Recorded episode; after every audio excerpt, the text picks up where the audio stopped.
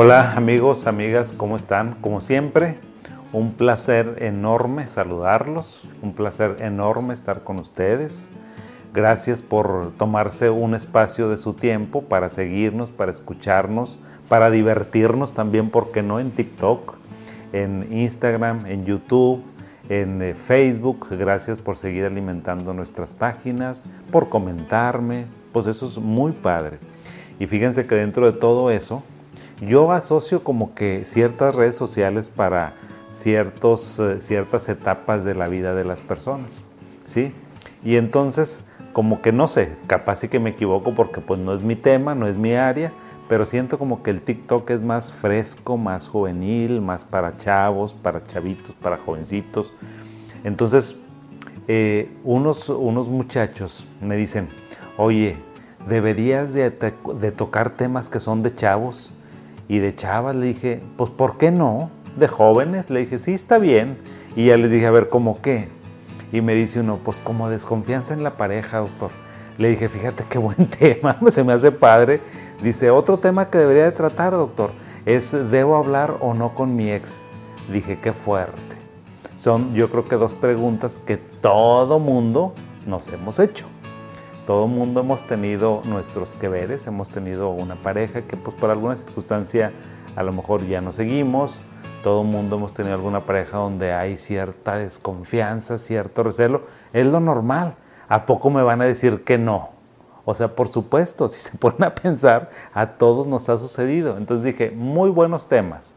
Así que este y ya este, Eduardo verá dónde pone el otro, pero van a ser como dos temas. El primero vamos a hablar de desconfianza en la pareja, porque se me hace que está padre el tema. Yo creo que cierto recelo, cierta desconfianza está padre. Es como para ponerle sabor al caldo, este, cierto grado, a lo mejor estás divertido en la pareja, hasta es un poco cómplice, como que hace que la relación sea un poquito más fuerte, que uno tenga interés, que pues ahí andes cuidando, ¿verdad? O sea, que no te hagan de chivo los tamales, la chica y el chico, pues eso se vale, o sea, es perfectamente normal. Entonces, pues la tantito, tantito, nomás para darle sabor al caldito, es bien sabroso, ¿sí?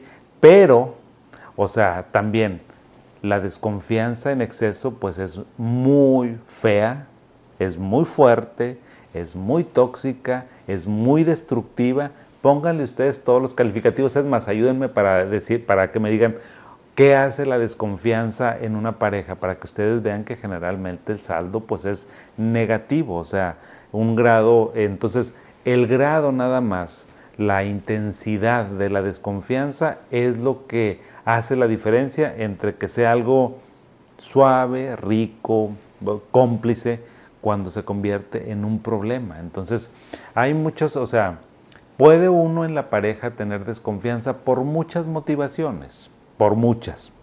Vamos a hablar un poquito sobre a lo mejor algunos trastornos. Fíjense, yo lo agrupo como en tres grandes categorías. A lo mejor tú dices, doctor, hay más. Pues coméntamelas, porque eso me sirve a mí como material.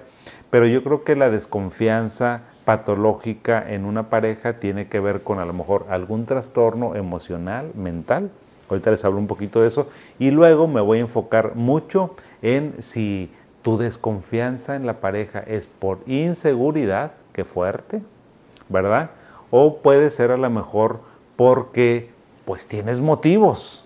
O sea, tampoco hay que cerrar los ojos. Por eso este video escúchenlo con mucha atención, véanlo, analícenlo. Entonces, la primera causa, les decía yo, de desconfianza, de problemas entre la pareja, pues son trastornos mentales, como cuáles a lo mejor un trastorno delirante, un trastorno depresivo mayor muy severo, un trastorno mental severo, síntomas paranoides, a lo mejor un estrés agudo muy fuerte, trastorno depresivo mayor, trastorno por estrés postraumático.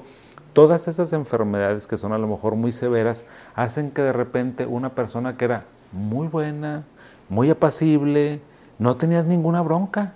Ni te hacía bronca, ni te andaba que a ver dónde andas, ni checándote el teléfono, ni revisándote tu cartera, tus cosas personales, íntimas, no.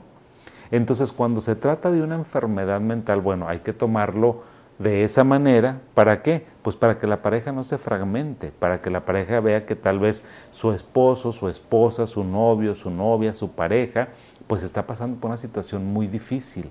O sea, si alguien tiene una depresión muy severa, pues va a sentirse muy mal con él o con ella misma y entonces va a tener mucha inseguridad y va a pensar que lo van a dejar o que la van a dejar una persona que tiene un trastorno delirante, que casi nunca he hablado de eso, pero yo creo que lo tengo que, tratar, es una persona alrededor de los 30, 40 años que era muy buen esposo, muy buena esposa, y de repente se le mete una idea, un delirio. Un delirio es una idea que se nos mete a la cabeza que no nos podemos quitar, que nosotros que estamos absoluta y totalmente convencidos de que el hombre o la mujer le anda siendo infiel y no hay poder humano que lo convenza de lo contrario. Entonces esa es una idea que es firme, que es muy estructurada, que es tenazmente sostenida y que no remite al criterio de la realidad. Entonces cuando estamos hablando de enfermedades psiquiátricas, ¿qué tienes que hacer, amigo, amiga? Escríbeme, busca ayuda, busca algo, la consejería de algún psicólogo, algún psiquiatra, para que podamos ayudarte con esa enfermedad médica que estás teniendo mental en ese momento, porque eso puede ser uno de los grandes orígenes de los problemas de desconfianza en una pareja. ¿sí? Pero vamos a pasar a nuestros otros dos temas que creo que competen más a los chavos, a los jóvenes, que es cómo saber, yo te preguntaría, oye, sí, porque así me decía este muchacho, doctor, ¿cómo puedo saber si, me si mi desconfianza es por inseguridad? Le dije, es muy buena pregunta. ¿sí? ¿Por qué? Bueno, ¿Cómo saber eso? ¿Cómo saber que la chava o el chavo pues realmente está bien, no anda haciendo nada indebido, que es más por tu persona? Le digo, bueno, mira, si no te sientes seguro en ningún área de tu vida, seguramente es por inseguridad tuya. ¿Qué otras características tiene la desconfianza que es por inseguridad? Que tienes una baja autoestima, o sea, siempre has pensado, no, pues no sirvo para hacer las cosas, no puedo hacer las cosas, nada me sale bien, no soy atractivo, no soy atractiva, este, no me gusto, todo ese tipo de cosas, o sea, sientes también a lo mejor que ella o él pues es más inteligente que tú, que le va mejor académicamente, que le va mejor laboralmente, que a lo mejor este, ella es muy hermosa o que a lo mejor el chavo es carita, es muy bien parecido y pues que tú no. Entonces si se fijan, todas esas características que les estoy comentando hablan más de ti como persona que de tu pareja. O sea, si te fijas, tú tienes más inseguridad, pero por ti no por la chava, no por el chavo, el chavo no te da ningún problema, o sea, entonces esta desconfianza es por tu inseguridad. ¿Qué hacer? Si tú me dices, ay doctor, se me hace que estoy identificando con eso. Bueno, si le cae la piedra, pues póngase a jalar, mi chulo, mi chula. ¿Qué significa eso? Bueno, pues si dices, oye, no me va tan bien este, en la chamba, no gano tan bien como mi novio, como mi novia, ponte a jalar. Hay que ponernos a jalar. O sea, ¿cómo se cura la autoestima? La autoestima no se cura nada más uno identificando. ¿Sabes qué? Tengo baja autoestima. Oye, ¿por qué tienes baja autoestima? Pues porque me van a poner en la escuela. ¿Y por qué te van en la escuela? No, pues porque no entro a las clases, no estudio. Pues ponte a estudiar. Si ustedes se fijan, la autoestima no es que las personas nazcamos ya con autoestima. No. Creo que todos en algún momento de nuestra vida somos inseguros y vamos construyendo. La confianza se construye. Entonces, si quieres tener una relación padre con tu pareja y sientes que tienes desconfianza por ti, yo te eh, invito a que identifiques cuál es el área de tu persona que te causa inseguridad. Escríbemelo si quieres. Yo con todo gusto te doy a lo mejor alguna opinión, algún consejo, alguna asesoría. Si es en tu área física, pues ponte, prodúcete, ¿verdad? Porque a nadie le gusta, o sea, ¿a poco ustedes creen que los chavos, o sea, le gustan a las chavas si andas todo desgarbado, todo sucio, si no te bañas, si no cuidas tu persona? No, o sea, digo, así como te ven, te van a tratar. Oye, tu chava es muy bonita. Pues oye, este, ponte figurín, o sea, eh, ponte tus trapitos, arréglate. Oye, que tu chava es muy fit. Pues que, o sea, no te la pases en los videojuegos. Pues échale, échale, porque si no la chava, pues a lo mejor, o sea, le gustan otro tipo de cosas. Entonces, si es por tu inseguridad, eso es lo que tienes que hacer. Ahora, ¿cómo saber si la desconfianza es porque la pareja anda medio mal? Porque tampoco te me estés así como que no, pues a lo mejor yo me estoy imaginando cosas. No cierres los ojos, ¿ok? O sea, ¿Cuáles son las señales de que a lo mejor tu chava, tu chavo, tu esposo, tu esposa, pues anda en malos pasos? Pues resulta que a lo mejor cambió su rutina. Llegaba a la, a la casa pues a las 5, 6 y ahora, oye, no, pues junta y otra junta y otra junta. Digo, es normal que a lo mejor en la chamba nos quedemos un poquito más, pero le avisas, ¿no?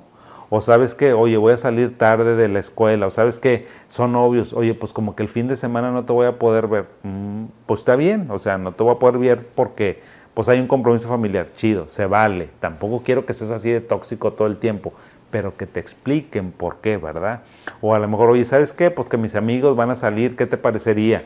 No es que estés pidiendo permiso, o sea, estás eh, dándole el lugar que tiene tu pareja, tu chavo, tu chava, como para ver su opiniones, pues a lo mejor vas a una reunión a una casa o a lo mejor van a salir de antro, pero pues van a salir a divertirse, a lo mejor a tomarse una copa, a bailar, a convivir con los amigos, no tiene ningún problema eso, ¿verdad? Pero si resulta que no te contesta o que se te pierde o que trae el celular aquí, aquí, hagan de cuenta, aquí en la bolsa del saco y no lo sacas para nada, pues qué raro, ¿no? Si siempre lo dejabas por ahí, ahora ¿por qué lo traes aquí?